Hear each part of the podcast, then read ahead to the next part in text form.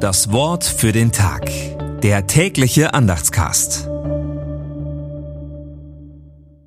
Donnerstag, 5. Oktober 2023. Und als er in den Tempel kam und lehrte, traten die Hohepriester zu ihm und sprachen, Aus welcher Vollmacht tust du das? Und wer hat dir diese Macht gegeben? Matthäus 21, Vers 23. Gedanken dazu von Maritole. Macht. Das ist auch in der Religion ein Thema. Wer darf in sensiblen Situationen im Auftrag der Kirche begleiten?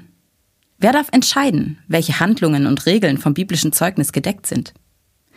Die katholische Tradition sagt, nur wer von einem Nachfolger des Petrus geweiht wurde, hat religiöse Vollmacht. Martin Luther sah es so.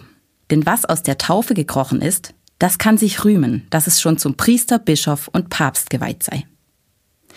Dabei ist diese Vollmacht nie absolut, sondern muss sich inhaltlich immer am Zeugnis von Jesus Christus ausrichten.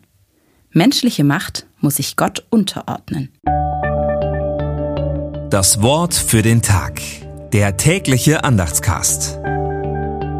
Präsentiert vom Evangelischen Gemeindeblatt für Württemberg. Mehr Infos in den Show Notes und unter www.evangelisches-gemeindeblatt.de.